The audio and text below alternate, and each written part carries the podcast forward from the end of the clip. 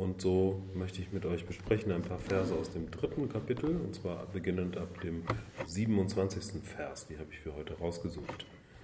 Und da heißt es, alle Handlungen sind in allen Fällen nur aus den Eigenschaften der Natur geschmiedet. Der Mensch, dessen Geist von Ich-Bewusstsein getrübt ist, denkt, ich bin der Handelnde. Ja, also der Lehrer Krishna sagt zu seinem Schüler, ja, dass er eigentlich gar nicht der Handelnde ist, dass das nur eine Illusion ist. Und in dieser Illusion stecken wir auch fest. Wir glauben, ich bin der Handelnde, ich bin der Fühlende, ich bin der Denkende.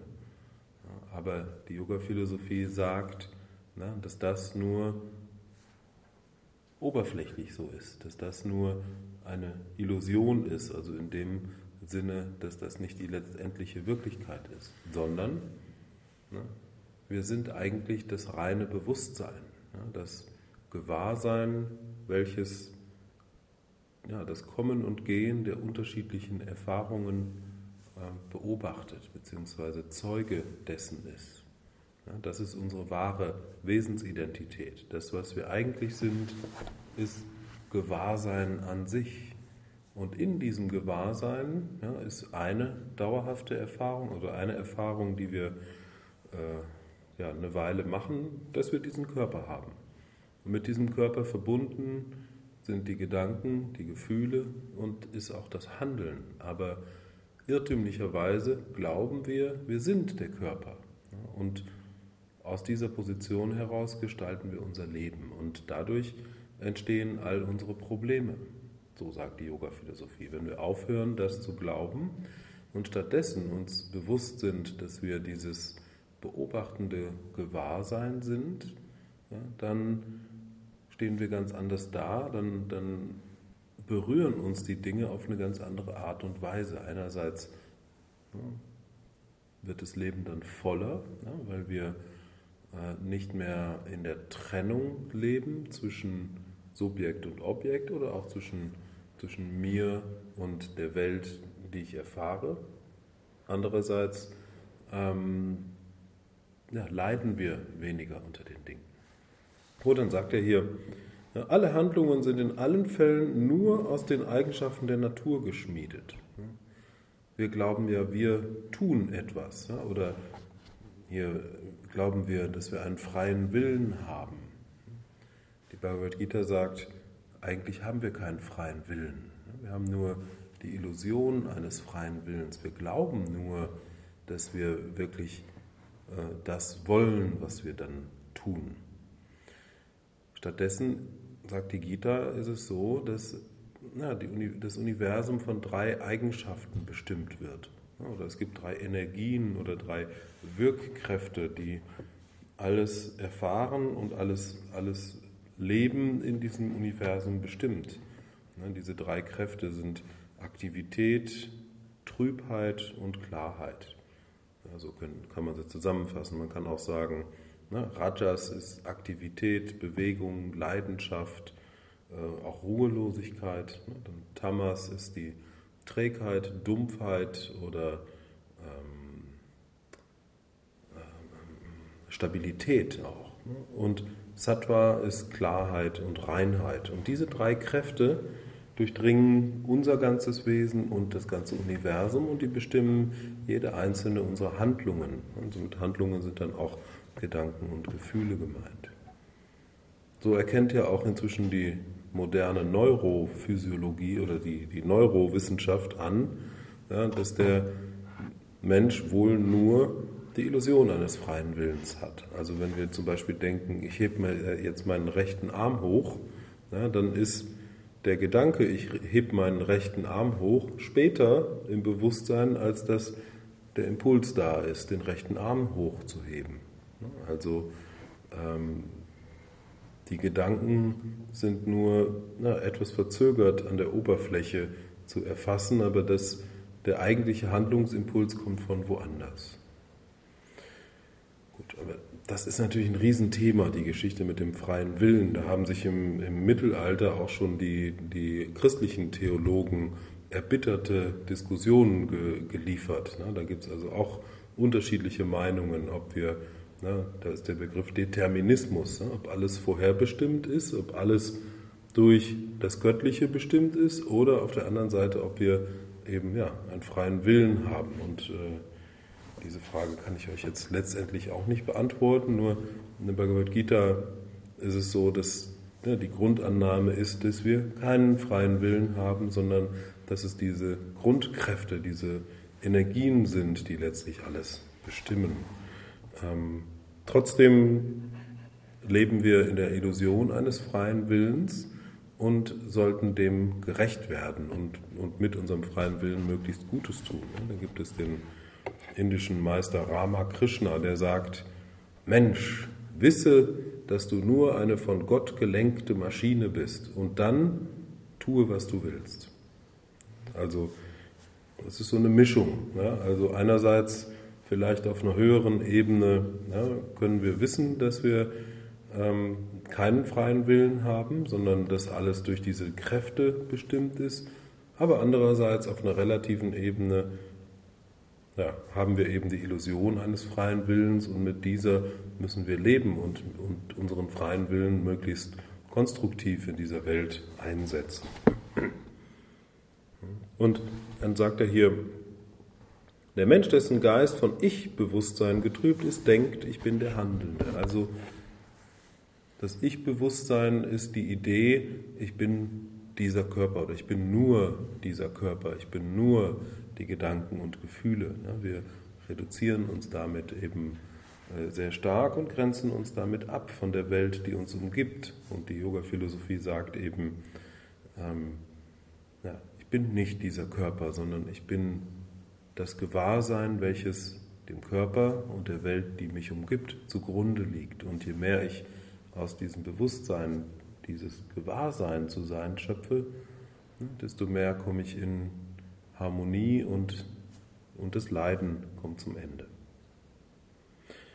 28. Wer jedoch die Wahrheit über die Bereiche der Eigenschaften und ihre Funktionen kennt und weiß, dass sich die Gunas als Sinne zwischen den Gunas als Sinnesobjekten bewegen, ist nicht verhaftet. Also eine der Aussagen hier ist, es geht nur darum, das zu kennen, das zu wissen. Also es ist alles okay, so wie es ist. Es geht nur darum, die Wirklichkeit, die dem Ganzen zugrunde liegt, zu erkennen. Also ähm, zu, zu wissen, ja, dass wir eigentlich nicht der Körper sind, sondern eigentlich diese Eigenschaften und Funktionen. Und ähm, ja, eben anzuerkennen, dass wir immer durch diese Grundkräfte, immer durch die Impulse, die in unserem Inneren sind, bestimmt werden. Und das ist etwas ganz Schwieriges, weil wir das kaum voneinander trennen können. Ja, so wie wir das Spiegelbild nicht vom Spiegel trennen können. Ja, der, das Spiegelbild und der Spiegel, ja, die können wir nicht voneinander trennen, trotzdem ist es etwas anderes.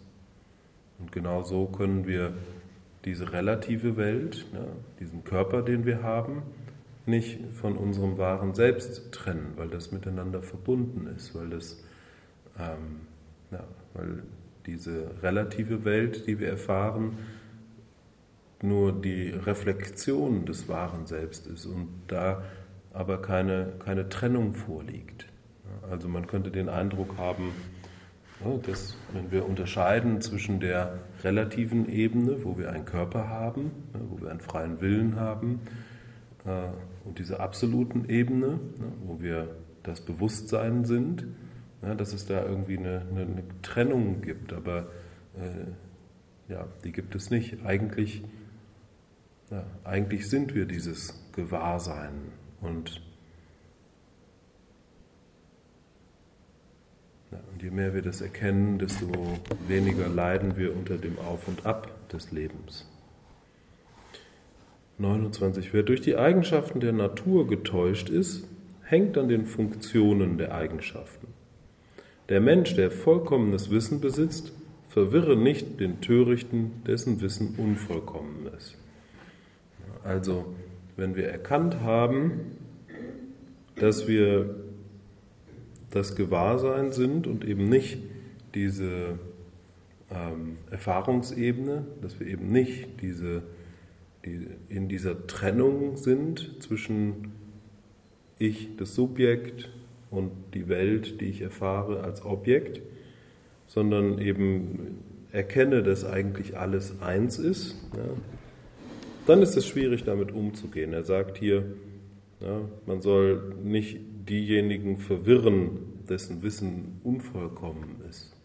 Und das ist eine ganz wichtige An Anmerkung, denn äh, da herrscht ja sehr viel Verwirrung ne, in, in der spirituellen Weltsicht, ne, weil viele Leute mit Halbwissen oder, oder auch mit, mit Erkenntnissen und Erfahrungen, die sie gemacht haben, ihre eigene Interpretationen weitergeben. Und es ist ganz entscheidend aus Blickwinkel des, der Yoga-Philosophie, dass man eben nicht seine, seine, eigene, äh, seine eigenen Gedanken unmittelbar weitergibt, sondern dass man sich dabei orientiert an einem klassischen System. Weil es gibt Spiritualität seit Jahrtausenden ja, und die Yoga-Wissenschaft hat sich ja seit Jahrtausenden aufgebaut und es ist ein ganz klares System, was dahinter steckt. Und wenn wir uns an diesem System orientieren, ja, dann kann unser Wissen ähm, auf ein ganz anderes Fundament gestellt werden, als wenn wir einfach unsere eigenen Gedanken, die wir durch unsere Erkenntnisse und Erfahrungen haben, weitergeben. Es ist ganz entscheidend, äh, dass wir uns da an so einem System orientieren, um eben weniger Verwirrung zu stiften, denn die gibt es, weiß Gott, schon genug in dieser Welt. Der erste Satz, wer durch die Eigenschaften der Natur getäuscht ist, hängt an den Funktionen der Eigenschaften. Also es geht hier nur darum, die Täuschung aufzulösen. Also das ist hier ein Blickwinkel des Jnana-Yoga, wo es um Erkenntnis geht.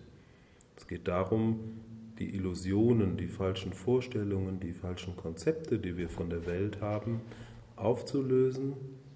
Ja, und dafür brauchen wir im Grunde genommen nichts zu tun, sondern nur zu erkennen, nur uns, uns mit scharfem Geist ja, mit diesen Dingen beschäftigen und zu analysieren, wer bin ich und wie stehe ich in Verbindung zu dieser Welt. Und dann können wir mit Hilfe solcher klassischen Texte eben zu eigenen Erkenntnissen kommen und diese dann abgleichen mit den traditionellen Texten.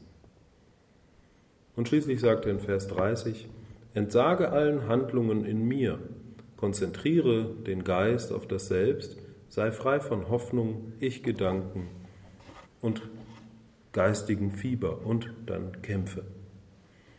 Also Entsage allen Handlungen in mir bedeutet, ja, tu alles, was du tust, im Bewusstsein, dass du in dieser göttlichen Einheit verweilst, dass es nichts gibt außer dieser, äh, diesem Gewahrsein, welches alles durchdringt und welches eins ist. Und wenn ich in diesem Bewusstsein handle, na, dann bin ich im Einklang mit der Welt, die mich umgibt. Konzentriere den Geist auf das Selbst. Ja, also sei dir bewusst, das, was ich in Wirklichkeit bin, ist dieses Gewahrsein. Sei frei von Hoffnung, Ich-Gedanken und geistigem Fieber. Ja, also äh, natürlich ist Hoffnung etwas Gutes auf der relativen Ebene, aber wenn wir ständig an die Zukunft denken und hoffen, dass es da besser wird, dann sind wir nicht mehr in der Gegenwart. Und es ist ganz wichtig, bei dem zu sein, was ist und eben ja, sei frei von Ich-Gedanken, heißt, löse dich von der Illusion, nur der Körper zu sein. Natürlich müssen wir mit diesem Körper in dieser Welt funktionieren, aber wenn wir wissen, dass wir eigentlich nicht der Körper sind, dann wird das Ganze ja, zu, einer, zu einem Spiel oder das Ganze wird leichter. Und dann sagt er schließlich, kämpfe. Und mit kämpfen meint er, ja, lebe das Leben tue, was zu tun ist.